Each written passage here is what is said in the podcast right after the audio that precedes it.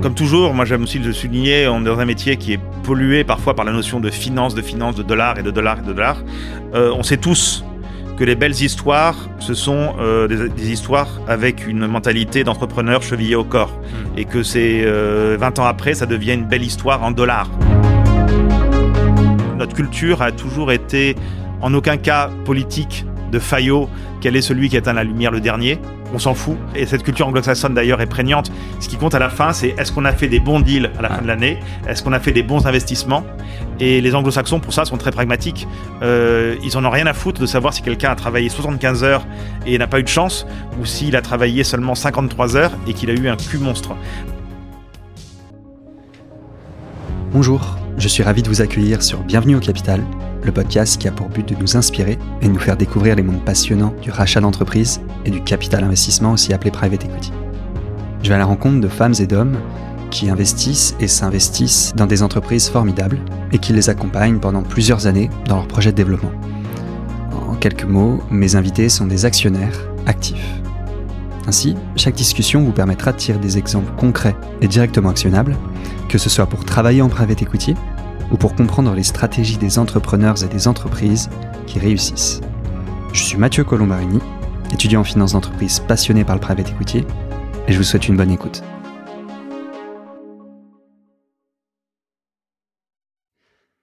Bonjour à toutes et à tous, bonjour Henri-Louis Mérieux. Salut Mathieu.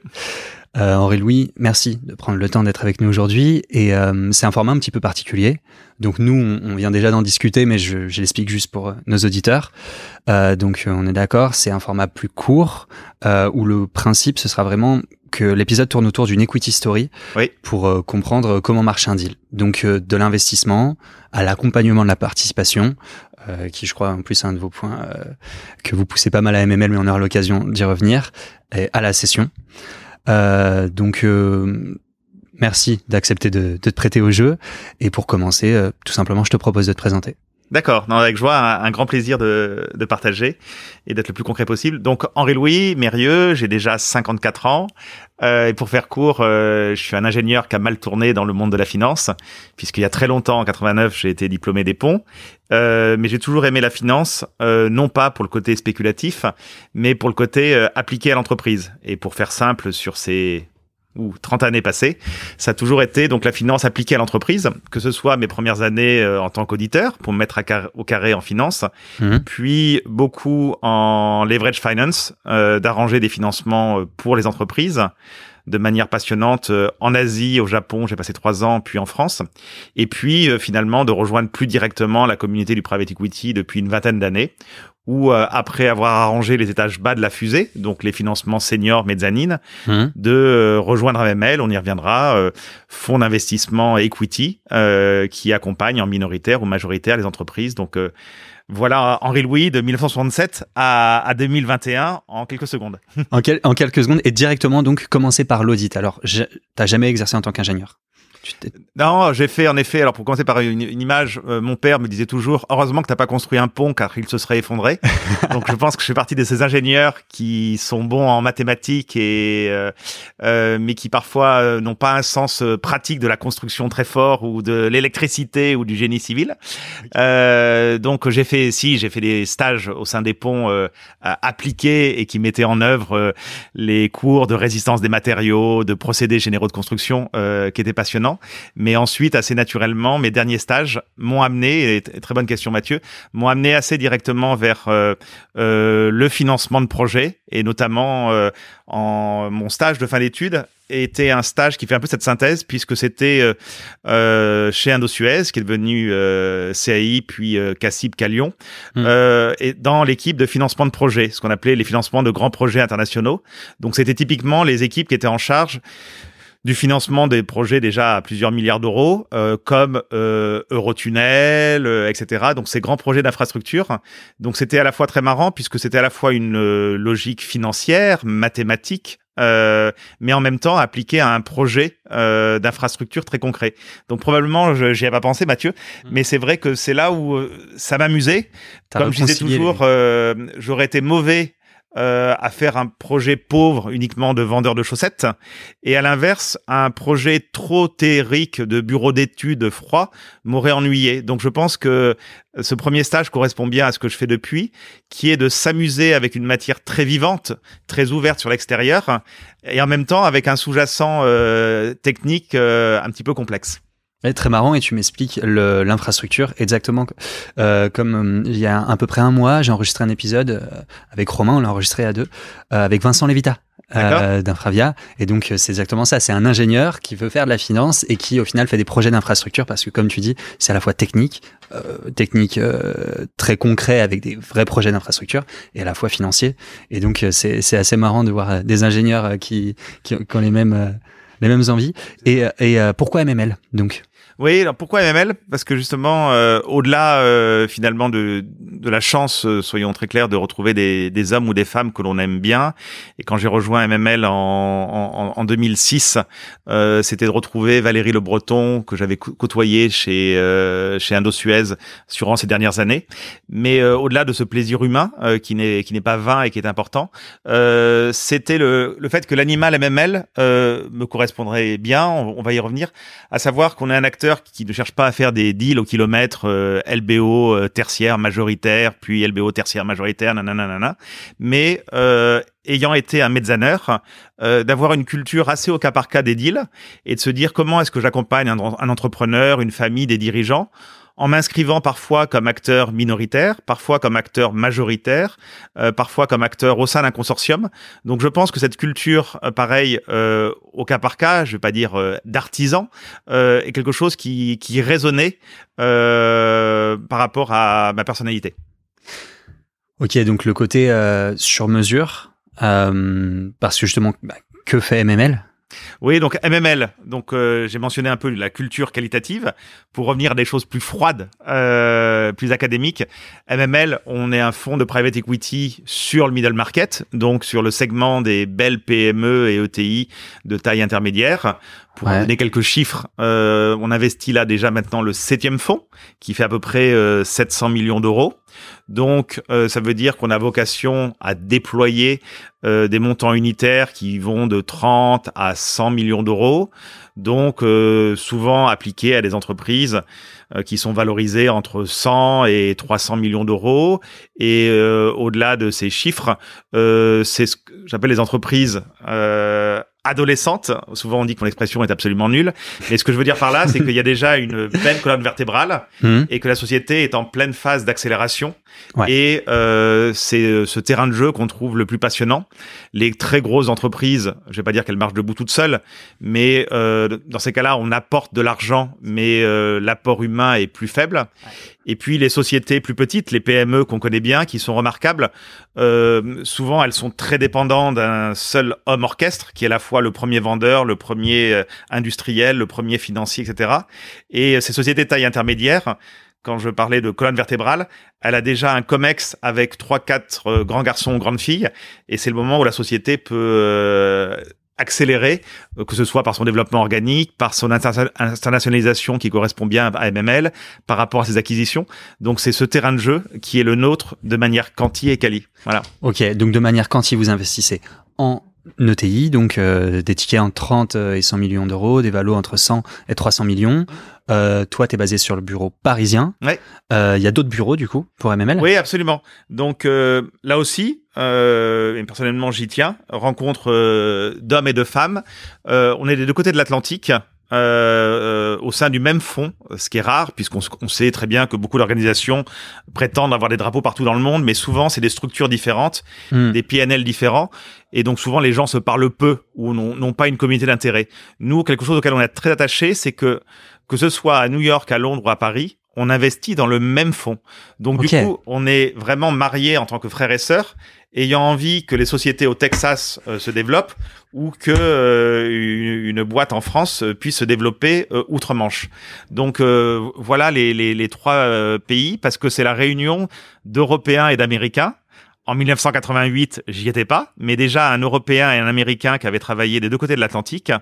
Et donc c'est pour cela que euh, naturellement, après le, le point d'ancrage Londres, la deuxième euh, fille a été euh, de manière naturelle pour le continent Paris, et mmh. puis après New York. Donc voilà comment une histoire d'homme fait cet arc-en-ciel transatlantique. Et vu qu'on est sur des histoires d'hommes, toi personnellement, à quel moment t'as pris la direction du bureau du coup? Moi, en effet, donc je, suis arrivé avec euh, grand plaisir pour travailler avec Valérie Le Breton en 2006. Et Valérie, progressivement, euh, souhaitait euh, prendre du champ comme diraient les Anglais, pour être euh, euh, full-time mother et s'occuper de ses enfants. Donc du coup, euh, Valérie s'est retirée en sifflet et donc au bout de cinq ans, en 2011, j'ai repris entre guillemets, voilà, le leadership du bureau de Paris et, et depuis avoir eu plaisir à le faire croître de manière pragmatique, j'allais dire un, peu comme une PME, euh, sans euh, sans ego démesuré, de la faire croître avec des gens euh, brillants nous rejoignant. Donc Louis nous a rejoint en, 2015, puis Anne Claire en 2018, et puis encore plus récemment Charles l'été dernier en 2021.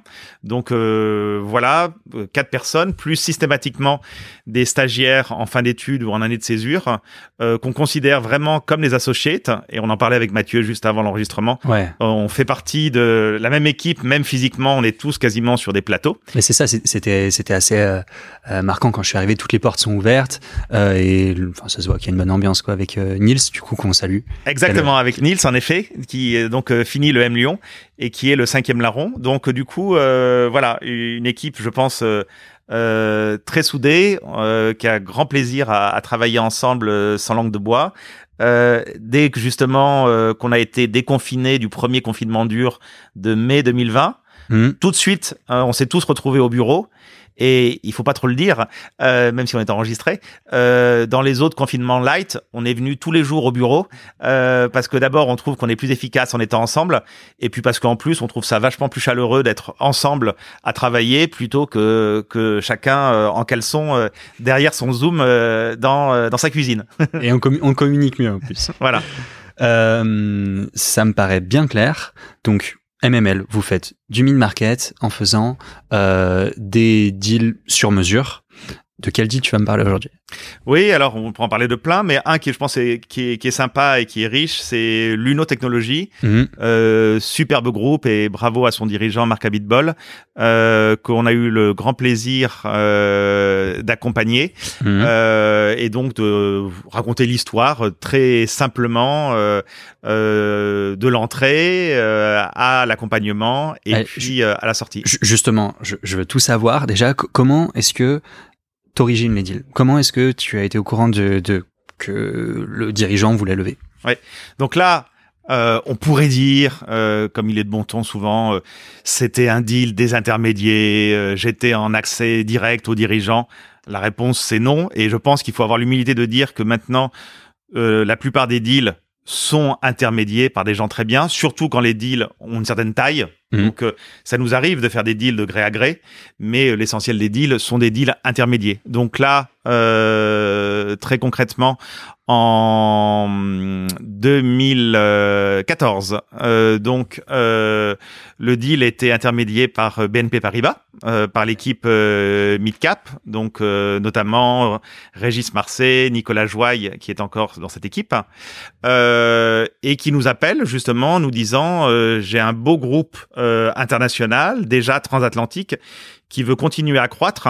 Et euh, je trouve qu'AMML, compte tenu de votre culture transatlantique, correspond bien à cet accompagnement au-delà de ce que j'appelle un accompagnement purement Paris 8e, mais avec euh, un peu des, des, vraies personnes dans des vrais pays. Mmh. Et donc c'est ainsi que on a eu le plaisir à rencontrer Marc Abitbol, euh, en avance de phase lors d'un coffee meeting un petit peu sur mesure. Ça veut dire quoi du coup une avance de phase? Donc euh, concrètement, avant que les euh, tous les documents formels de d'info mémo, de VDD soient préparés, mhm. tout simplement, j'allais dire pour mieux se connaître et, et, échanger échanger, euh, comme on le fait là, sur nos cultures respectives, ce que Marc Abitbol avait fait de ce groupe déjà mondial, on y reviendra, Mm. euh, de matériel médical, et nous, notre culture d'accompagnement des groupes, et comment est-ce que on pourrait faire un, un- un bon bout de chemin ensemble durant ce que j'appelle un, un quinquennat de travail, le, le 2014-2019, Mm. et, euh, et on n'était pas les seuls, mais très vite,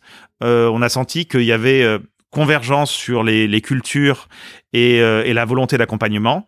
Donc, comme je dis souvent, au lieu d'être un acteur parmi 12 ou 15 euh, rencontrés par le dirigeant, comme font les banques d'affaires en faisant leur travail, Mhm. on avait le sentiment qu'on faisait partie des 1 sur les 3 à 4 personnes avec lesquelles il se sentait à l'aise et, euh, et avec lesquelles il aurait envie de se marier et à nous de continuer à être intelligents durant le printemps-été qui allait nous animer.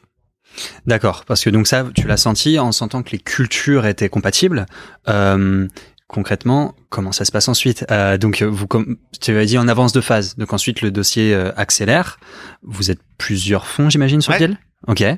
Donc euh, absolument. Donc après, euh, il y, a, il y a toujours un côté en effet euh, personnel et puis il y a un côté très très froid technique. Hmm. Donc en effet, donc c'est de, dérouler un peu les les figures imposées. Donc après, sans trop vous ennuyer, en effet le le déroulement du deal de manière classique par la banque d'affaires qui remet, comme vous le savez, les les teasers, puis les infos mémos, puis puis les VDD et donc recueille du coup les offres de premier tour, puis en garde trois pour un second tour, euh, voilà, qui était euh, durant durant l'été. Et Mhm. donc vous faites tous vos travaux d'analyse, euh, tous vos approfondissements, vos propres diligences, et puis ce qui vous amène, je résume en, en deux phrases les les trois mois de travaux à une offre ferme, euh, voilà, chose Ouais. que l'on a fait donc euh, au début de l'été euh, pour que euh, Marc Abitbol euh, et les actionnaires en place puissent prendre leur décision de, de nouveaux mariages euh, et qu'on puisse enclencher euh, ensemble à l'automne euh, jusqu'à ce que le deal soit temporairement mis en suspens. Alors, ça, justement, on y reviendra. Pourquoi est-ce qu'il a été mis en suspens? Mais donc, d'abord, sur les quelques acteurs qui voulaient euh, participer euh, à l'investissement, il a choisi de se marier avec vous. Ouais. Pourquoi? Oui, alors je pense, euh, on pourrait dire, c'est du fit, du fit, du fit, du fit. Euh, Il faut rester bien sur des choses concrètes. Mhm. Il s'agissait aussi que, euh, en termes de prix, de structure, euh, on soit dans la plaque. euh, Mm. Sinon, il n'y a pas de mariage. Donc, du coup, euh, ça a été d'une part de servir un prix normal. Mhm. Euh, point important, c'est c'est un pari galvaudé. Moi, je mentionne souvent euh, le côté prix d'équilibre. euh, Ça paraît euh, léonin, mais euh, euh, on attache sûrement beaucoup plus d'importance que d'autres au caractère réinvestisseur des dirigeants. Donc là, euh, Marc Abitbol et son équipe étaient très réinvestisseurs. Ok. Donc le, le but était de servir un prix d'équilibre un prix de marché, mais euh, comme on apprécie beaucoup, euh, les dirigeants ne voulaient pas faire n'importe quoi euh, dans la course à l'échalote, Hmm. aussi bien bien sûr en termes de prix, mais aussi en termes de levier. C'est souvent le fruit de 20 ans, 30 ans de travail. Il y a 200, 300, 400, 500 personnes qui animent le groupe. C'est bien beau de dire on va leverager au maximum et tirer le prix au maximum. Mais c'est un risque de dingue. Souvent, ça se termine mal. Ouais. Donc là, ce qu'on appréciait, c'était que la culture commune était Mhm. de servir un prix de marché, mais en étant raisonnable et notamment sur la structuration de l'opération. Donc notamment, comme j'aime le dire, un deal est bon si on travaille bien et qu'on développe la boîte, et c'est pas forcément parce qu'on a mis un demi-tour de levier en plus ou en moins de manière brutale. Et donc là, euh, et je pense que c'était un des éléments de confort de Marc, on n'a jamais poussé au crime sur le levier, et ça a été de dire à Marc, euh, à Bitball et à Ran Sasson, euh, le numéro 2 du groupe, quel est le niveau de levier avec lequel vous êtes à l'aise avec vos banques et, euh, on l'a pris pour acquis. Et ensuite on a structuré je vais pas aller trop dans le détail mais une opération qui était très classique sans s'amuser à mettre du levier à tous les étages. Donc par rapport à ta question prix de marché, prix de référence, mais tout en gardant un côté responsable sur le fait de pas faire n'importe quoi et que euh, le, le dirigeant et toutes les personnes qui l'embarquent avec lui se sentent à l'aise en termes, j'allais dire, de, de comportement en, en bon père de famille responsable. Hmm. Donc euh, cette conjonction de prix, d'exécution du deal, de structuration, d'état d'esprit et de confiance, parce que c'est important quand on se marie, après on est marié pour cinq ans, Hmm. euh, a fait que euh, Marc Abitbol a pu dire à BNP, euh, MML a rempli la copie, euh, ça me va bien. Euh, il était courtisé bien sûr par d'autres, par des fonds européens, par des fonds américains, par des fonds bien plus gros. Ouais. Et Marc a dit, euh, je me sens à l'aise avec MML. Ils ont rempli la copie de manière académique, figure imposée, et, euh, et le Cali me va bien. Bon, après, c'est à lui d'en parler, mais je crois que c'est ce qu'il pense, Mhm. pour l'avoir communiqué déjà de sa part. Euh, et c'est comme ça que le, le mariage était prêt. Mais justement, le mariage était prêt et euh, quelques semaines plus tard, il a mis en pause. Oui, exactement. Donc là, euh, le succès attire le succès. Et, et très concrètement, euh, je me souviens très bien euh, de cette période de juillet-août. Euh, moi-même, euh, Marc est, est citoyen du monde. Marc, il, euh, il dort à Jérusalem, mais il est en France, aux États-Unis, en Chine constamment. Ouais. Et donc, durant cet été où il faisait une petite pause, On est en euh, 2015, hein, c'est je- 2014. 2014 Exactement. D'accord, ok. Donc, euh, moi, je me souviens, j'étais en vacances en Italie. Euh, le conseil BNP, euh, Régis Marseille, était en Amérique du Sud. Et, euh, et je sens qu'il y a quelque chose qui va pas. Alors qu'on avait dit qu'on se mariait. Et finalement, donc, euh, ils ont la transparence d'indiquer que un des très gros stratégiques euh, mondial, un acteur que de, plusieurs milliards d'euros de chiffre d'affaires et de capi, euh, très très connu dans le marché, euh, lui avait fait une offre non sollicitée. Tout simplement, cet acteur avait eu vent qu'une opération de recomposition du capital se tramait. Et donc, il avait frappé à la porte de Marc qu'il connaissait bien en lui disant, mais Marc, euh, viens nous rejoindre et, euh, et je te confie euh, et je te confie ce business élargi.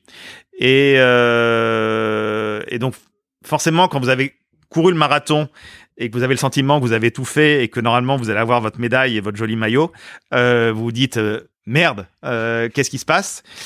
Et là, je me souviens très bien de, de discussions en interne, euh, quelle attitude on doit avoir. Et, et moi, j'ai toujours milité euh, pour euh, laisser Marc tranquille. Donc, de pas se comporter de manière juridique en disant notre offre est valable une semaine, à toi de te décider euh, oui ou merde. Mm. Euh, ça a été de dire euh, je comprends Marc et je comprends que ce soit très structurant euh, par rapport à ta vie personnelle, de savoir ce que tu fais. Donc j'avais dit à Marc, écoute Marc, entre guillemets, on t'aime, je crois qu'on l'a démontré.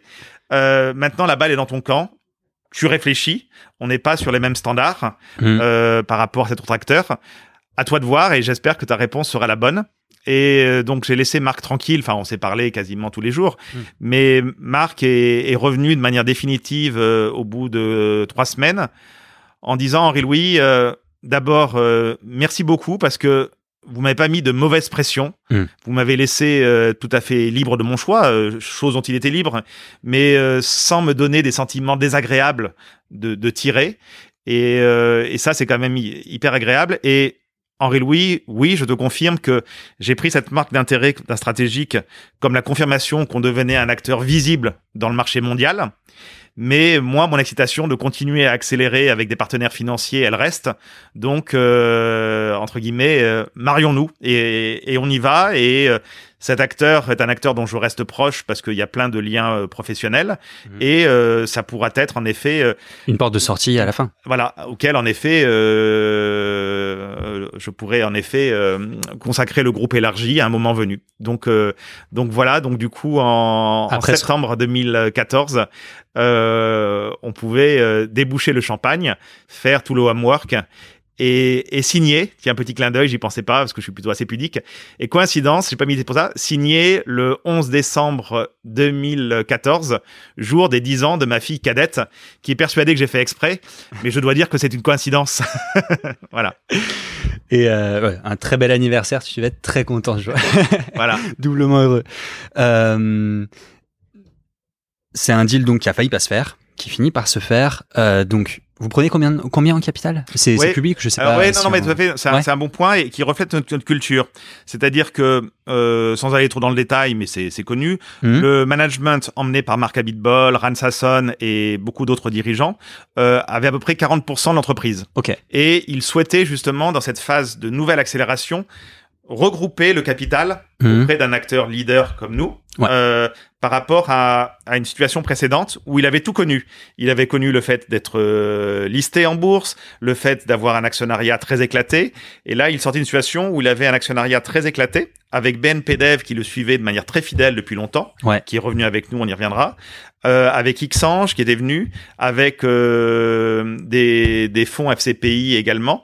Donc il avait agrégé des acteurs et c'était le moment d'offrir une liquidité et de Mhm. Donc du coup, euh, on aurait très bien pu garder les 60% et être un animal euh, dominant, mais euh, de manière mesurée, ça a été de, de refléter euh, la culture du groupe et le fait que certains acteurs pouvaient continuer à être des bons acteurs complémentaires à nos côtés.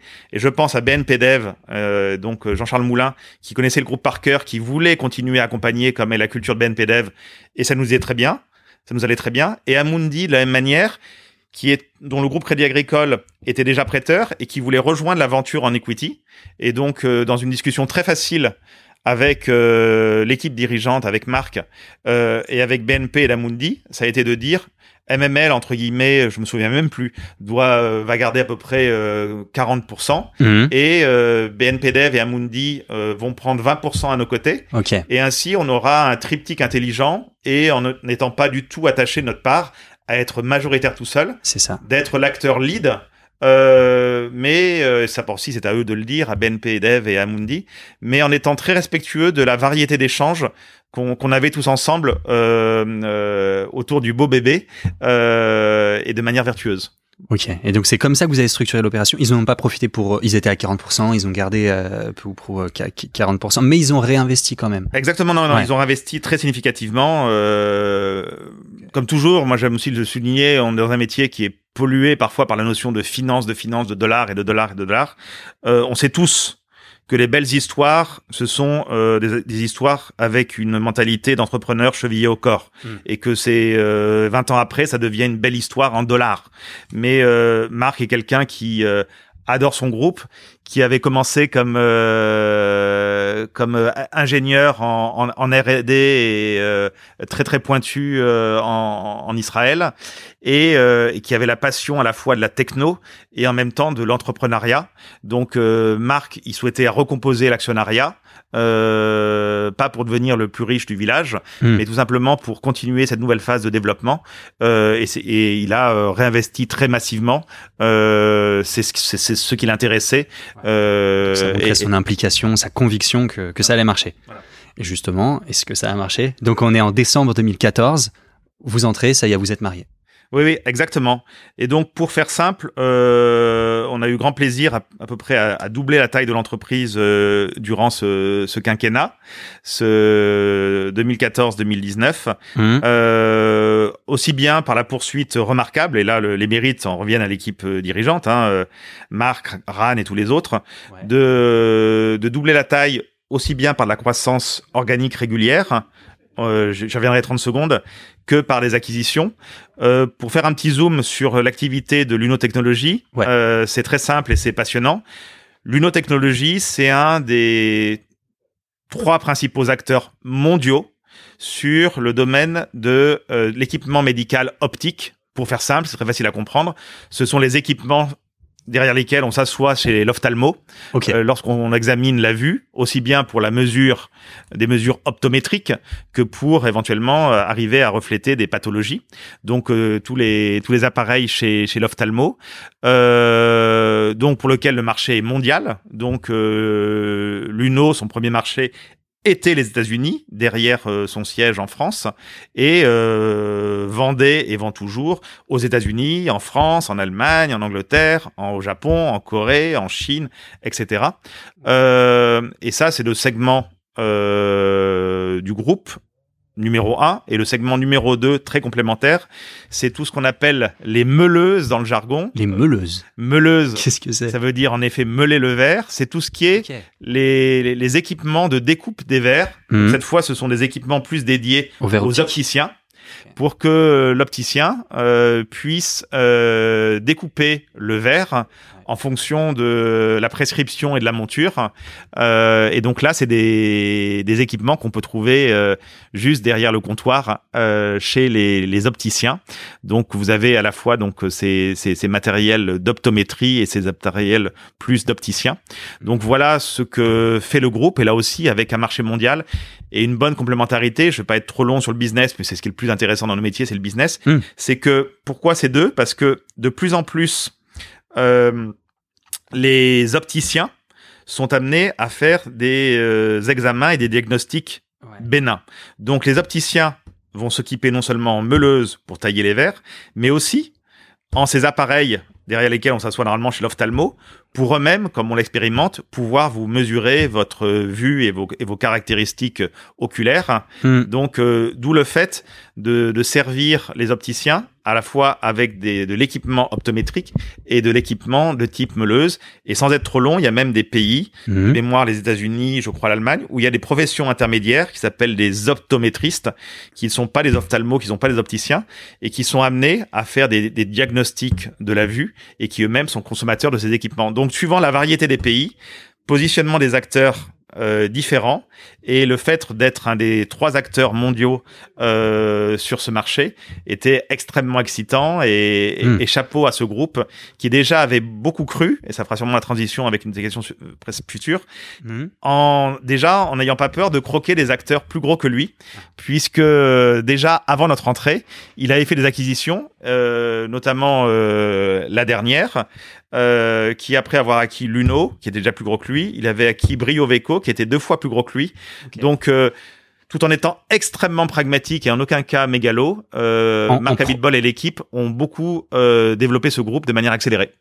Et en plus, euh, ils ont gardé la marque Luno parce qu'ils estimaient sûrement qu'elle était plus installée. Donc, euh, pas non plus l'ego de dire on garde le- le- la marque de la boîte d'origine. C'est vraiment très pragmatique, comme tu dis. Oui, exactement, puisque la marque initiale, très techno euh, en Israël, Mhm. Euh, et pareil, on pourrait en parler des heures tellement c'est passionnant cette culture franco-israélienne de ce groupe. Euh, C'était Visionix à Jérusalem. Et Ok. puis euh, Luno a rejoint Visionix, puis Brio euh, Veco ont rejoint Visionix et plein d'autres. Et il y a une marque ombrelle, euh, Luno Technologies. Et Mhm. derrière, on peut retrouver les, les, les marques ou les produits VX, euh, etc., etc., suivant les déclinaisons de produits. C'est justement, j'ai une question pour toi. Tu vois, tu me dis qu'ils ont de la croissance organique, de la croissance externe. Moi, c'est par rapport au avant même le monitoring, vous faites un plan, un business plan sur qu'est-ce qui va se passer sur les cinq prochaines années, sur le quinquennat. Euh, on entend souvent les business plans, on sait que ce sera pas tenu. Les business plans, euh, c'est euh, c'est pour se projeter, mais au final, euh, parce que opportunité, euh, parce que euh, contraction de marché, quelle que soit la raison, il sera pas tenu. Donc j'aimerais bien savoir quel était le plan justement sur lequel vous entrez au début et pour qu'on voit au fur et à mesure de la vie du deal euh, comment est-ce que ça finit et à quel point on, on- on atterrit. euh. Ouais. Et je parle pas que financier, hein, je parle de- du plan vraiment stratégique, je parle du, du Ouais. plan quoi. Non, non, mais c'est une question euh, bien sûr hyper complète parce que c'est du coup c'est c'est la vraie vie. Donc concrètement, le business plan c'est c'est une trajectoire qu'on veut atteindre et on sait que cette trajectoire c'est rare qu'on l'atteigne euh, comme prévu. Soit on va euh, l'atteindre par au-dessus, soit commencer en dessous, puis passer au-dessus, puis revenir, etc. Donc c'est vraiment euh, une ambition. Il se trouve que cette ambition d'à peu près de doublement de taille, euh, c'est ce qu'on a fait.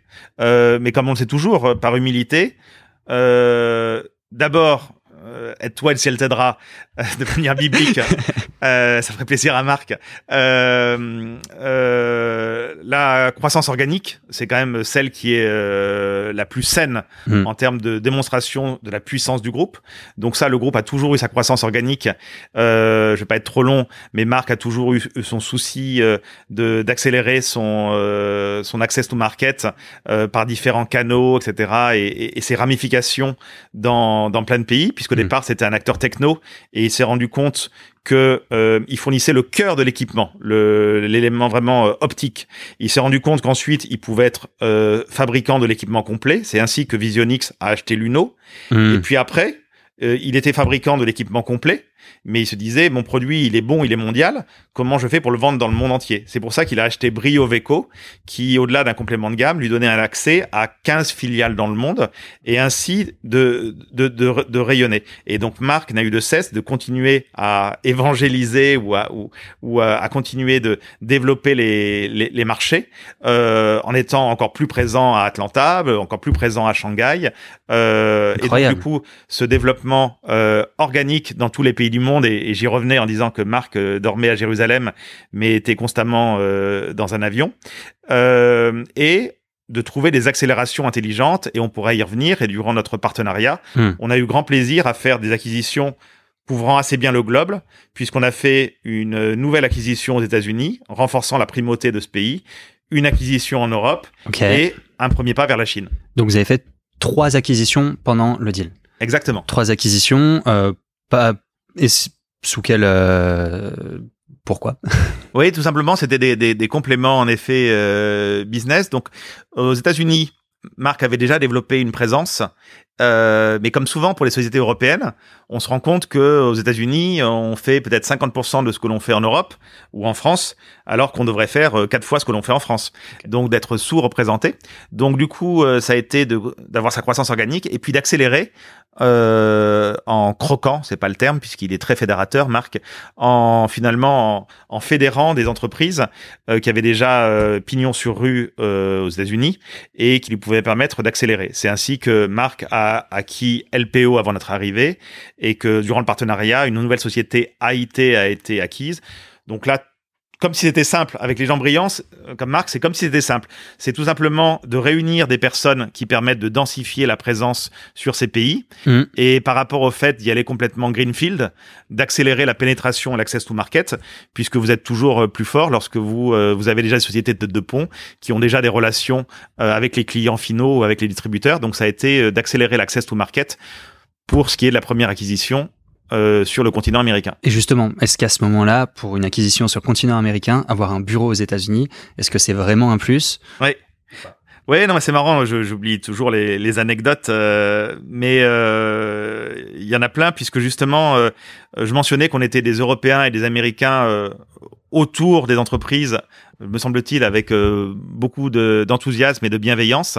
et ça peut pas être plus vrai puisque concrètement, j'avais dit à Marc au moment des fiançailles, euh, n'hésite pas à rencontrer euh, nos camarades américains. Mhm. Et je me souviens très bien, euh, donc le, mon alter ego américain, Robert Davis aux États-Unis, qui d'ailleurs est un Gallois, ce qui montre bien le côté euh, transnational, est allé voir Marc lorsque Marc était pendant deux jours à Columbus, en Ohio. Donc Robert était avec des béquilles, et donc Robert avec ses béquilles est allé prendre l'avion et rejoindre Marc à, Columbus pour qu'il sente en effet la, communauté MML euh, des différentes personnes en Europe, aux États-Unis. Donc euh, oui, ça s'est fait justement de manière très face-to-face, d'homme à homme, euh, au moment des fiançailles. Et après, Marc le sait, j'avais de cesse de dire à Marc qu'il était chez lui dans nos bureaux à Paris, euh, son siège étant euh, plutôt à Rouen et à Jérusalem. Et donc Marc n'hésitait pas à utiliser nos bureaux pour recevoir ses clients, des partenaires ou faire des réunions d'équipe.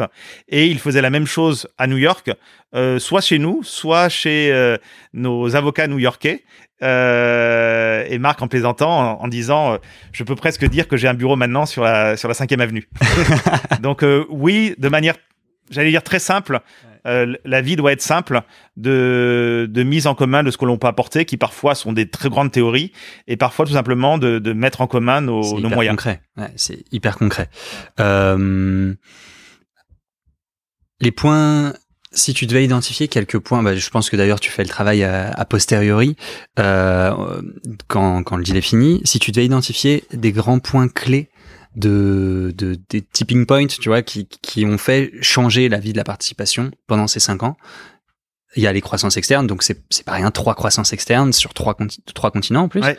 Euh, c'est est-ce que c'est les éléments forcément les plus transformateurs ou est-ce qu'il y a d'autres choses qui sont mises en place et qui sont euh, qui sont incroyables? Je pense que non, très bonne question. Je pense que euh, Marc en est convaincu. Euh, euh, ça a été de, de, de, structurer pour la marche euh, 100, 200 millions d'euros de chiffre d'affaires du groupe. Euh, typiquement, comme je disais toujours, et, moi je suis très attaché au côté euh, commando, je disais à Marc, euh, ton, ton équipe c'est vraiment une super équipe commando, et il faut surtout garder ce côté commando agile, smart, intelligent, réactif, proche des clients. Mais en même temps, euh, tu te dois d'avoir des piliers euh, sur lequel reposer, puisqu'on gère pas de la même façon une boîte de 100 millions par rapport à une boîte de 30 millions. Bah, c'est exactement ce que tu nous disais au début d'épisode, euh, entre la PME et le TI. Voilà, exactement. Donc du coup, euh, ça a été vraiment... Euh, et parfois, souvent, c'est le plus dur parce que c'est une question de rencontre d'hommes et de femmes. Donc, ce qui a été, je pense, très important, euh, ça a été justement de, de contribuer à, structurer ce groupe en mhm. gardant euh, toutes ses forces d'agilité euh, et ce côté très novateur, très pionnier, euh, mais en, en structurant pour le bon, pas pour le plaisir de structurer de manière lourde et sclérosante, mais de structurer avec euh, euh des BU qui grossissaient, donc euh, avec euh, des nouveaux partenaires ou dirigeants qui pouvaient rejoindre le groupe. Qui dit croissance euh, dit aussi réflexion toujours à avoir sur l'organisation de la production, des hubs, donc des questions qu'on s'est posées, des questions encore plus triviales financières sur euh, le BFR qui peut très vite euh, exploser et donc comment avec des, des conseils on, on, optimise ceci. Donc tout simplement, j'allais dire l'accompagnement stratégique pour aller croquer le monde, euh, États-Unis, Europe, Asie, mhm. mais aussi comment est-ce que je fais marcher la tendance en structurant avec des piliers sur lesquels se reposer en termes d'hommes et de femmes, et euh, en même temps comment est-ce que je veille à ce que euh, les indicateurs financiers euh, soient aussi euh, le plus optimisés. Donc ça a été vraiment, je pense, cette cette cette cette, cette période-là on y reviendra, qui, qui le poursuivent avec grand succès chez Caravelle. Et hmm. bien sûr, en termes de, de, de, de clin d'œil, l'ouverture sur la Chine est toujours quelque chose de, de très important, puisque le groupe était déjà présent euh, dans des pays comme le Japon, la Corée, etc. Mais là, c'était vraiment de devenir un acteur en Chine en prenant une participation dans un groupe chinois et en devenant euh, en devenant également euh, producteur de produits euh, en Chine. Donc je vais pas être trop long là-dessus, mais euh, opérationnellement et culturellement, c'est tout de suite un, un saut quantique très fort et que Marc a remarquablement bien réussi euh, parce que justement il a une culture très internationale, très fédératrice, et euh, il a compris euh, le, meilleur d'une culture entre euh, des Européens, des Israéliens, des Américains, des Chinois, et ce qui fait qu'il a tout de suite attiré entre entre guillemets cette équipe chinoise à ses côtés, ce qui est toujours, comme on le sait, une greffe qui, qui n'est pas évidente. C'est hyper clair. Et justement tu, tu nous parles tu vois de de l'augmentation de l'activité, de la transformation. Euh, moi, il y a une question que, que je me pose. Euh, on voit très bien, tu, tu rends les honneurs aux dirigeants et euh, c'est du fait de ceux, des hommes et des femmes qui sont dans l'entreprise que tout ça a été rendu possible.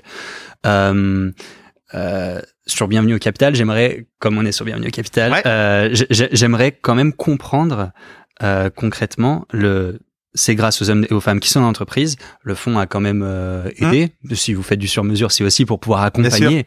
Et euh, euh, typiquement, tu as donné l'exemple pour les bureaux aux États-Unis sur ce que vous pouvez faire. Sur quelles autres choses vous avez accompagné la, cette boîte-là en particulier euh, et quelle part de votre temps de travail est passée sur euh, au-delà du de d'acheter des boîtes et d'en vendre sur l'accompagnement euh, des participations? Oui, non, non, tu, tu, tu, tu as raison. J'ai toujours tendance à, à, laisser, ce qui est normal, les, les, les honneurs aux dirigeants. Euh, nous, on est le sparring partner, euh, à la fois euh, exigeant et bienveillant. Euh, les, les, deux peuvent aller de pair. Donc euh, c'est vrai que on est plus dans l'ombre, mais on, on, est très très impliqué. Euh, et donc par rapport à par rapport à ceci, euh, deux choses me viennent à l'esprit.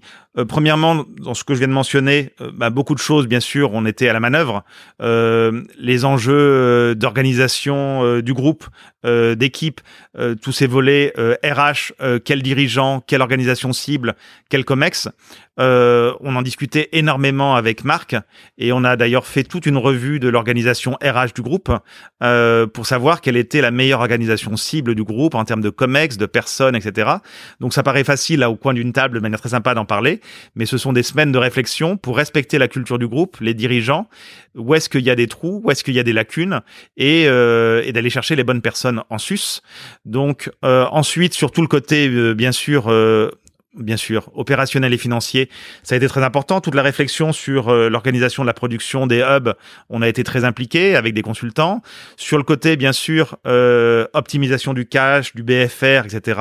Euh, ça, de manière encore plus académique, on a beaucoup travaillé dessus avec Price notamment. Donc voilà, et ça se fait pas en un, ça, ça, se fait pas en un jour.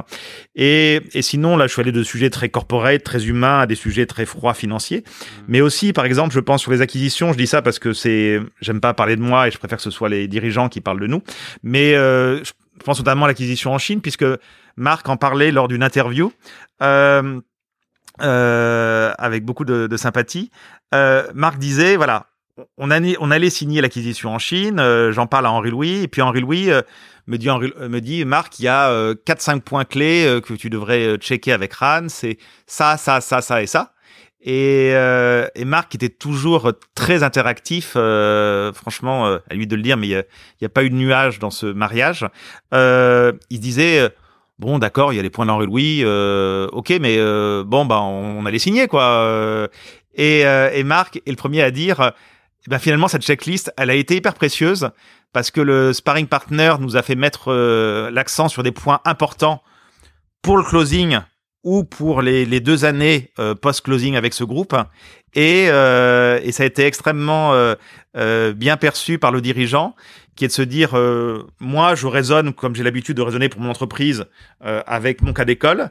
Et le fait que nous-mêmes, et une fois de plus, pas de manière du tout autoritaire, avec, avec bienveillance, lui disions, attention Marc, il y a quatre points probablement qu'il faut pas que tu loupes, c'est ça, ça, ça et ça.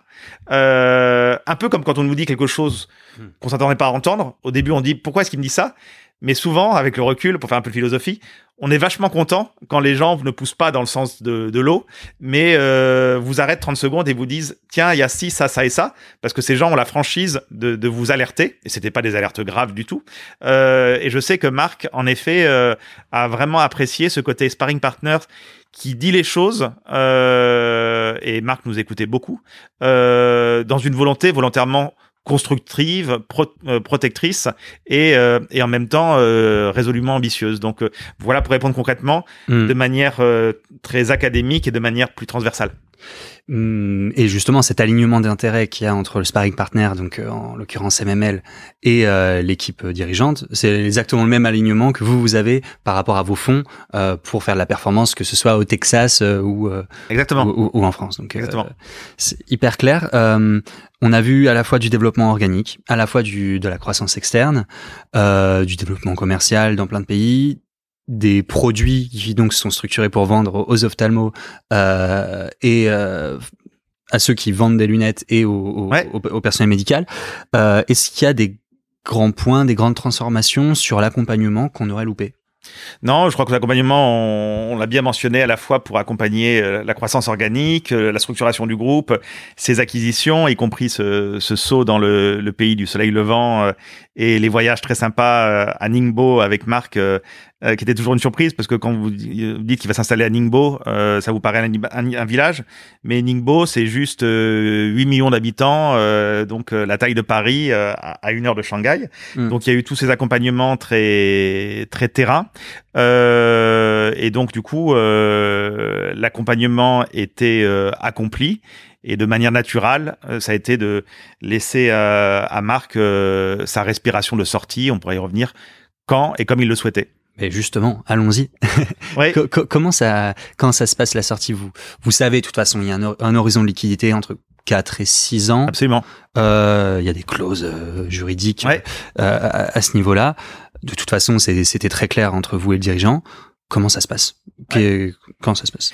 Donc euh, là, ce que j'aime bien dire, c'est, euh, ça peut paraître surprenant, je n'ai de cesse à dire à ce genre de dirigeant fondateur, euh, Marc ou, ou Paul ou Philippine, c'est ta boîte. Donc peut-être qu'à un instant T, nous sommes l'actionnaire majoritaire ou le premier actionnaire. Je me souviens très bien d'ailleurs lorsque Marc a, a, avait ouvert son nouveau site à Jérusalem il y avait tout le gratin euh, israélien qui était là, le, maire de Jérusalem euh, qui vient avec des personnalités très emblématiques. Et Marc euh, nous présentait comme le premier actionnaire du groupe. Et voilà. Et comme je dis toujours, nous sommes un prestataire de service. Je suis le représentant du premier actionnaire du groupe, mais l'âme du groupe, Marc, c'est toi. Donc j'ai souvent tendance à, dire aux dirigeants, c'est ton groupe. voilà. Et donc, à propos de la sortie, ça paraît une boutade, mais c'est sincère. Euh, Marc euh, disait oui, euh, donc je comprends qu'on va arriver dans une période de liquidité, etc. Euh, je comprends que c'est une chose dont, il faut qu'on parle. Qu'est-ce que tu en penses, Henri-Louis Et je lui disais, Marc, je sortirai quand et comme tu voudras. ça paraît un, peu fou, mais je lui ai dit, écoute, j'aime ta boîte, j'y suis bien, ça fait quatre ans. Euh, si tu me dis euh, dans six mois il faut que tu sortes Henri Louis euh, parce que c'est le moment où il faut que je recompose le capital, très bien. Si tu me dis Henri Louis, j'ai pas envie que les choses bougent, je veux continuer à travailler avec toi et je me sens plus à l'aise pour sortir dans 18-24 mois, très bien. Et le fait que cette réponse peut être un peu atypique lui soit faite, Marc me disant mais tu sais putain Henri Louis il dit pas putain. ça, ça m'apporte vachement de confort parce que ça évite tout mauvais stress de, euh, du fond qui dit on donne un mandat, dans six mois c'est sorti. Je, caricature à peine, mais ça a été de lui dire quand t'es bon, je suis bon.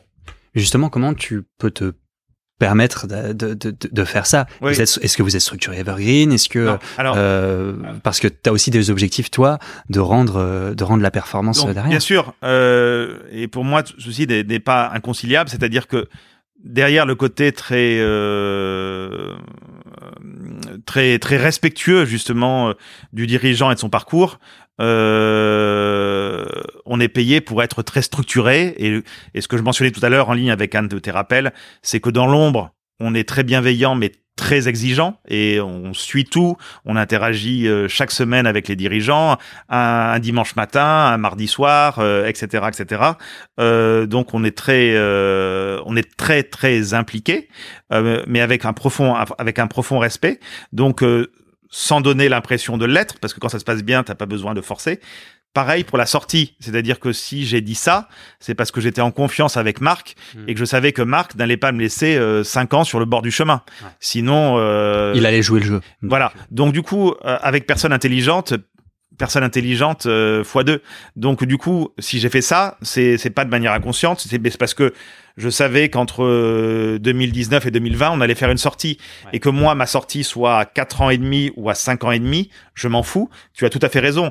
Si ça a été de dire rendez-vous dans 3 ans, vous sortirez au bout de 7 ans, je lui aurais dit on a un problème. Hmm. Mais ça a été de laisser cette liberté raisonnable qui est de dire je suis pas à deux ou trois trimestres près dans, dans cet univers de temps contrôlé, responsable, on, peut se promener. Donc c'est c'est en aucun cas un, un blanc-seing et un mandat euh, youplaboum hmm.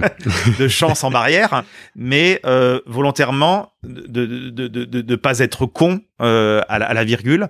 Hmm. Et donc euh, du coup, par rapport à ce, cette discussion entre adultes responsables, Marc six mois après est revenu me voir en nous remerciant de cette latitude et en disant, écoute Henri Louis, je suis mûr, on aura fait un bon quinquennat je pense que c'est le, le, bon moment pour justement euh, recomposer les cartes, faire cette liquidité et repartir pour une nouvelle aventure. Mm. Et donc c'est ainsi que euh, fin 2018, on a donné un mandat euh, à l'issue d'un beauty contest à Rothschild. à l'issue d'un? D'un beauty contest, on avait mis, on avait fait bider quelques banques d'affaires, différentes banques d'affaires. D'accord. Donc on, les mettait en compétition. Voilà. Et on a décidé de donner le mandat de vente donc euh, à, à, Rothschild. Ah, et, et, pardon, la compétition, pour, pour bien comprendre, euh, ils expliquent en quoi ils c'est des experts du marché qui trouveront les meilleurs acheteurs pour vous.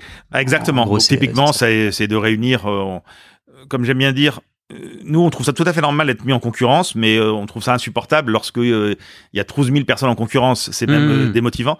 Donc, on fait en sorte, nous, de pas en solliciter 57, mais de voir quels sont les trois ou quatre qui paraissent avoir la meilleure culture pour accompagner ce processus de, de cession de l'entreprise. Hmm. Et donc, euh, Rothschild faisait partie d'autres personnes très bien euh, sur le marché.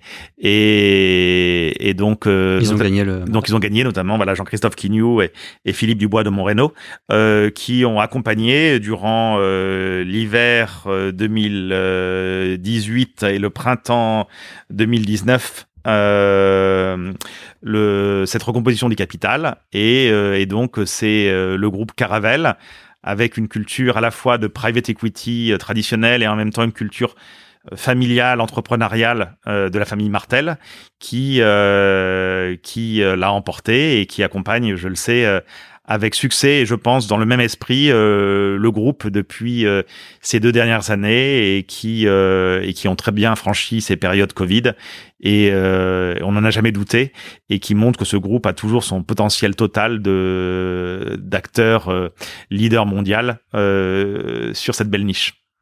Magnifique.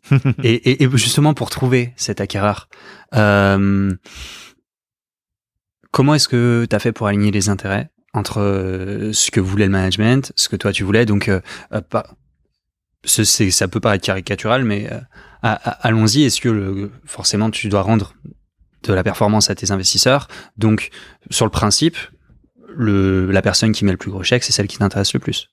Oui, Sur, sur le. Sur... Ouais, bah là, euh, j'allais dire in medio sat virtus. Euh, euh, donc concrètement, ça a été en effet de défendre nos intérêts. euh, tout en étant respectueux, si tant est que ça puisse paraître contradictoire. Donc du coup, euh, Marc euh, et l'équipe savaient quel était le prix de marché qui nous paraissait normal, et donc qui nous paraissait un prix valorisant normal, euh, normalement le groupe compte tenu de facteurs de marché et de son potentiel. Donc, euh, c'est assez facile de le trouver par rapport à des transactions euh, comparables. Où est le prix d'équilibre qui doit être servi? Parce qu'en effet, euh, j'ai mentionné avec euh, beaucoup de, de respect par rapport aux entreprises, parce qu'une fois de plus, un succès, c'est un, c'est lié à un bon développement d'entreprise, mais en même temps, comme tu y faisais allusion, euh, chacun doit faire son métier et nous, on investit de l'argent pour le rendre aux investisseurs et on doit bien travailler. Euh, on n'est pas en effet euh, dans euh, donc on est dans une logique qui est financière. Il, Mhm. il faut il, il faut l'assumer où, où il doit y avoir un, en effet un, un bon retour tel qu'attendu par nos investisseurs. Donc du coup, il s'agit de vendre à un prix de marché. Euh, et il nous est arrivé dans des situations de pas être d'accord avec le dirigeant qui cherchait à avoir un prix décoté. Et donc dans ces cas-là, on se bat en disant que euh, il ne s'agit pas de survendre l'entreprise et lui faire prendre des risques, mais la société doit être vendue à un prix de marché. Toute autre transaction qu'une transaction à un prix de marché est juste insupportable et inconcevable pour un acteur financier professionnel que nous sommes. Donc là-dessus, avec Marc, il n'y a pas eu de problème du tout, parce que Marc était animé du même esprit de servir ce prix d'équilibre de marché. Ouais. Donc euh, concrètement, euh, tout le monde savait tacitement quels étaient l'ordre de grandeur de prix qu'on attendait. Euh, au début, tout le monde joue un petit peu parce que tout le monde se dit le management est très réinvestisseur, donc le management va peut-être euh, chercher à ce que la valo soit normale moins, etc. Euh, il y a pu avoir cette petite tentation de certains acteurs. Donc là, avec les camarades de Rothschild, on a rappelé que euh, le prix qu'on cherchait c'était celui-ci et Mhm. que sinon entre guillemets euh, on ne céderait pas. Et euh, et on a euh, parfaitement obtenu le, le prix cible. Euh, donc à la fois avec cette exigence à laquelle tu faisais allusion d'être euh, professionnel et en même temps de, de faire en sorte que ça se passe bien. Donc euh, l'opération a été bouclée de manière très convenablement pour le management pour Caravel euh, et, et pour nous et, et cela vole. Hyper clair. Euh, on a fait un bon tour du deal. Merci beaucoup. C'était comme euh, tu m'avais dit avant avant l'épisode, mais sans langue de bois. Donc, euh, euh, si tu veux, on pour, si s'il y a des points qu'on n'a pas mentionnés, on pourrait les mentionner. Mais j'ai des questions de conclusion que je pose sur les autres formats Ouais. et euh, ça me ferait super plaisir de pouvoir te les poser parce que le but du podcast c'est de profiter de l'expérience donc de- des personnes qui sont dans le métier depuis un petit moment et donc euh, Avec plaisir. Ouais. Très bien. Parfait. Euh, on n'en a pas parlé, on les a pas évoqués sur euh, sur ce deal en particulier. En même temps, on avait on avait peu de temps, il y avait beaucoup de choses à dire. Mais comment est-ce que vous prenez en compte les critères ESG euh, au sein de MML Donc euh, c'est quelque chose qui devient vraiment incontournable. Donc tout simplement, c'est c'est pas pour faire joli, mais parce que pour plein de raisons que je ne vais pas trop développer et que sûrement d'autres interlocuteurs ont sûrement développé, euh, le SG est prégnant. D'abord, philosophiquement, humainement, c'est très bien. Euh, et deuxièmement, euh, si même quelqu'un n'était pas animé par ceci, il serait rattrapé par la patrouille pour plein de raisons. Euh, D'abord, nos LPs, nos investisseurs, ils sont euh, extrêmement sensibles parce que c'est important pour eux. Mmh. Donc, dit autrement, euh, des sociétés qui seraient pauvres en critères ESG euh, serait vraiment un problème pour eux si on investissait dans ces entreprises. Et, euh, et aussi, quand je dis aussi rattrapé par la patrouille, c'est que une société qui n'est pas bonne en ESG euh, va être mal valorisée. Euh, tout simplement parce que différents investisseurs vont s'en détourner. Donc, au-delà du philosophique, euh, il y a une prime euh, à être ESG++. E mm. Donc après, je veux pas être trop long, mais c'est quelque chose qu'on, qu'on, sur lequel on est très soucieux à l'entrée et des boîtes qui nous paraissent euh, être déficientes en ESG, que ce soit par leur positionnement de marché, par leur secteur ou par leur culture d'entreprise, euh, on va décliner parce que sinon, d'abord, on n'a pas envie, et puis deuxièmement, on sait qu'on ira au, devant de problèmes euh, vis-à-vis de ce qu'attendent nos investisseurs, donc on remplira pas la commande. Ouais. Et puis à la sortie, euh, ils nous diront euh, c'est bien beau, euh, vous l'avez acheté à 7,2 fois cette boîte, mais euh, elle vaut deux. voilà, euh, exactement. Et, et d'ailleurs, on voit cette dichotomie. Peut-être qu'on peut terminer là-dessus sur le léger. On voit cette dichotomie dans le marché où, où, où il peut y avoir un clivage très fort entre des boîtes qui sont perçues ESG+, et des boîtes qui sont perçues ESG-, et sur lequel les multiples de valorisation peuvent être euh, très différenciés.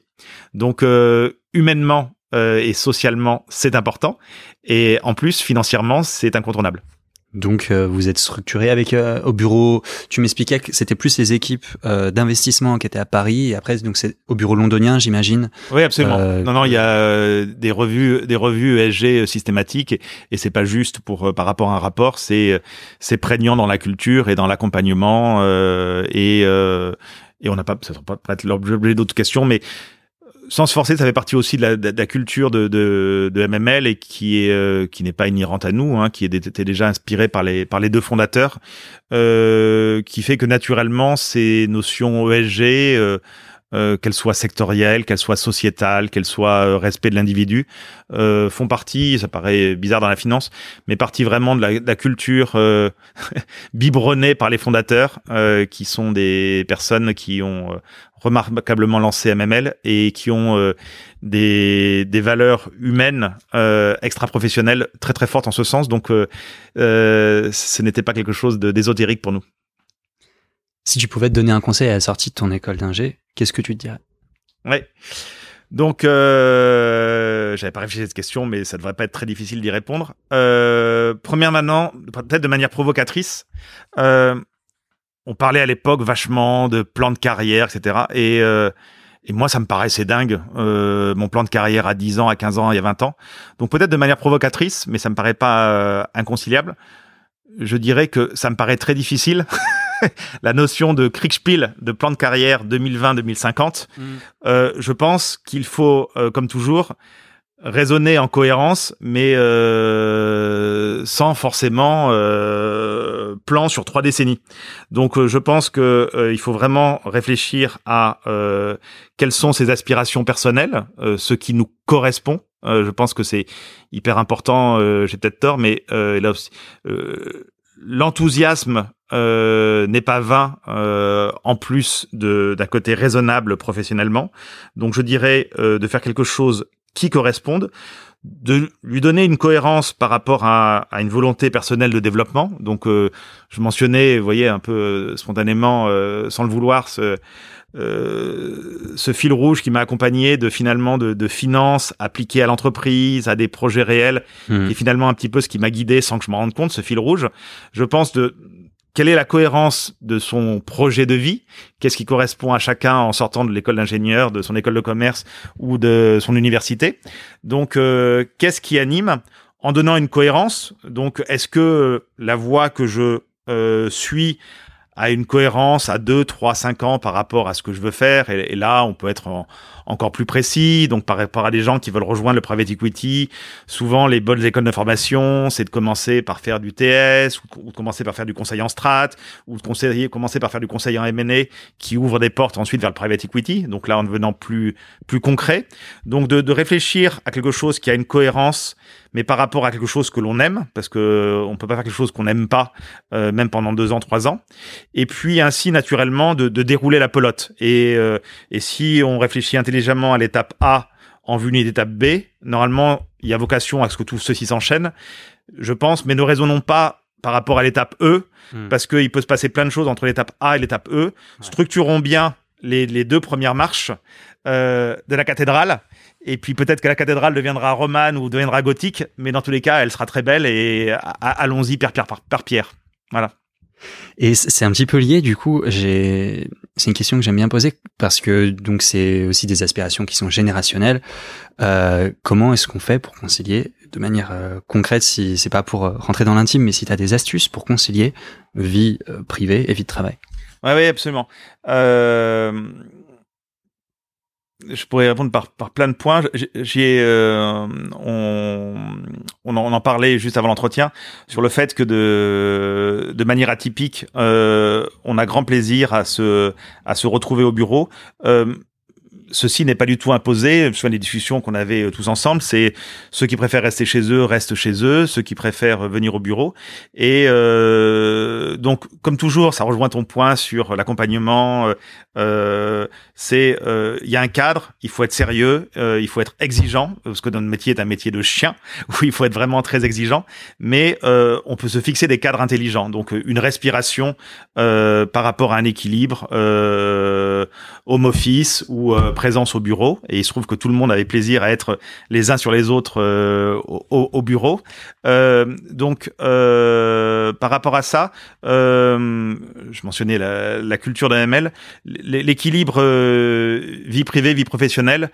vraiment, on, se l'applique. J'allais dire, on n'est pas un animal politique. On n'est pas une banque où il y a 2000 personnes on a tous grandi dans des grandes structures qui sont souvent des très bonnes formations. Euh, mais dans une structure plus souple, on est aussi très entrepreneuriaux. Euh, nos succès sont nos succès, nos échecs sont nos échecs. Donc, euh, peu importe que la personne soit derrière son bureau de 9h à 21h, ou euh, qu'elle décide de travailler tard le soir ou euh, depuis chez elle en Normandie, euh, ce qui compte, c'est de travailler à 150%, mais dans un cadre souple. Mmh. Donc, par rapport à ça, notre culture a toujours été en aucun cas politique de Fayot, quel est celui qui atteint la lumière le dernier? On s'en fout. Euh, et cette culture anglo-saxonne d'ailleurs est prégnante. Ce qui compte à la fin, c'est est-ce qu'on a fait des bons deals à la fin de l'année? Est-ce qu'on a fait des bons investissements? Et les anglo-saxons, pour ça, sont très pragmatiques. Euh, ils en ont rien à foutre de savoir si quelqu'un a travaillé 75 heures et n'a pas eu de chance, ou s'il a travaillé seulement 53 heures et qu'il a eu un cul monstre. Donc mmh. du coup, euh, de vraiment se concentrer non pas sur de la politique euh, mais sur le travail bien fait avec enthousiasme. Et par rapport à ça, euh, il y a une latitude euh, qui est très forte. Et on mentionnait le côté associatif, qui est le fait que, que, tout le monde travaille ensemble. Ça serait sûrement pas possible dans une structure plus grosse, mais ça c'est quelque chose avec lequel on est vraiment habité. Totale flexibilité, vie perso, vie professionnelle. Ouais, la, flexibilité, l'esprit collectif et le pragmatisme sur euh, si le travail est fait, le travail est fait, et, euh... on va pas faire de présentiel et, c'est très bien comme ça. Exactement. Ok. Euh, et ça, ça dépend du coup plus de la structure que des personnes en, elles-mêmes. Donc, il faut aussi trouver la structure qui permet ça. Oui, oui, exactement. Euh, une fois de plus quand vous euh, quand vous grossissez, euh, c'est beaucoup moins possible. Euh, J'allais dire, j'ai beaucoup de sympathie euh, ce que je viens de dire, euh, c'est impossible de mettre ça en place euh, dans les tours à la défense à la Société Générale. Donc vous êtes obligé d'avoir une organisation, une organisation plus stricte. Et, et, voilà. Et ce qui compte, je trouve, c'est un corpus professionnel, sérieux, exigeant. Mmh. mais avec une respiration totale, et c'est souvent comme ça qu'on est les meilleurs, parce que c'est comme ça qu'on a le plus de patates et d'enthousiasme. Clairement. Euh, qu'est-ce que tu recherches chez un jeune que tu recrutes? Euh, Une autre manière de, de, une autre manière de poser la question, c'est C'est quoi les qualités qu'il faut pour être un bon investisseur? Oui, absolument. Alors, euh, j'y pensais en, regardant ta petite liste. Euh, de manière euh, atypique, euh, bon, pas être trop chiant, les gens sont surpris quand on, on recrute euh, des jeunes analystes, associates, investment managers ou stagiaires. On fait quasiment jamais, mais je crois même jamais, de, de business case. Donc, euh, tout simplement parce que on est peut-être des grands malades on considère que la personne qui a déjà fait des stages en finance, en M&A, en private equity, etc., voire des expériences, euh, sait euh, faire une modélisation, euh, sait faire un DCF, sait chercher des multiples comparables, sait, analyser, analyser un, un, business, sait analyser un PNL, etc., etc. Et euh, donc on n'est pas là à faire un quiz. Qu'est-ce que tu penses là sur sur DCF, euh, patati patata? Donc de manière atypique, euh, on considère que ça, c'est des choses qui sont acquises. Euh, c'est facile aussi d'ailleurs en passant des coups de fil euh, par référence dans les boîtes précédentes sur lesquelles ils ont travaillé pour s'assurer que ces gens ont, ont, ces qualités académiques. Mm. Donc de manière atypique, je dirais, les qualités académiques, on considère comme acquises. Voilà. Et, euh, et on va pas faire des, tests en mettant des notes, mais plus, euh, j'allais dire, euh, comme on dirait dans des, des, cours en communication, les premières 30 secondes ou les premières 3, 3 minutes. Donc euh, vachement plus sur l'interpersonnel. et, voir si dans les trois quarts d'heure ou l'heure que l'on passe avec la personne, on se rend compte que c'est fluide, que c'est facile, et que le lundi matin ou, euh, le samedi à, 11 heures, on aura un plaisir de, partager en physique ou au téléphone avec cette personne de manière fluide. Donc euh, un, bagage académique considéré comme acquis, et après euh, l'interpersonnel est comme on le dit toujours dans les deux sens, que nous on ait plaisir à interagir avec elle et que ça paraisse souple, mais pour lui aussi ou elle aussi que euh, ça lui paraisse chouette et, euh, et excitant de, de, nous rejoindre et sans trop en faire on a une communauté d'alumni euh, qu'on adore de, notamment d'anciens stagiaires qui sont tous restés des gens très proches et étant au rond-point des champs c'est pas très compliqué que les gens passent par le rond-point des champs Mmh. et ils savent qu'ils viennent faire toc toc et prendre un café un peu comme des, des jeunes vieux camarades et c'est un de nos traits finalement dans, dans le côté associatif et ce que l'on cherche dans les personnes qui nous rejoignent. Euh, Est-ce que tu as un livre à me conseiller? Alors j'avais eu cette question, j'aurais pu dire euh, oui, oui, oui, celui-ci, celui-là. Je vais finir par une petite provocation euh, autodestructrice. Euh, un de mes premiers boss chez Indosuez au Japon mmh. me disait vous les ingénieurs, vous avez vous n'avez que 20 mots de vocabulaire et, et vous savez à peine lire. Et il était très littéraire et il m'offrait plein de bouquins. Et euh, 9 sur 10 je ne les lisais pas. Euh, donc je pourrais te parler de Marguerite Yourcenar ou de qui tu veux. Euh, mais je préfère ter terminer sur, ce côté un peu iconoclaste euh, qui est de dire à chacun ses personnalités euh, ses goûts. Et, et je vais pas être pédant là-dessus. Est-ce qu'il y a une question que je t'ai pas posée ou quelque chose que tu aimerais ajouter? Non, écoute, c'était voilà, on a essayé d'être le, le, plus euh, convivial et spontané euh, possible. Euh, merci à tous ceux qui ont écouté euh, et merci Mathieu pour euh, cet échange et, et avec plaisir que ce soit avec toi ou, ou quiconque pour poursuivre des échanges d'une manière ou d'une autre. Nos portes et nos micros sont toujours ouverts. bah, c'est moi qui te remercie. C'était hyper intéressant, sans aucune langue, de, voilà, sans aucune langue de bois et, et hyper instructif. Donc merci pour tout. Oui, merci à tous. Bonne journée. Bye. Bravo d'avoir écouté jusqu'ici. N'hésitez pas à me contacter sur LinkedIn pour me faire part de vos commentaires ou de vos réactions. Je compte sur vous pour noter cet épisode sur votre application de podcast préférée, pour le partager à tous vos amis, tous vos collègues qui pourraient être intéressés. Et en attendant, je vous embrasse, passez une bonne semaine et gardez la forme.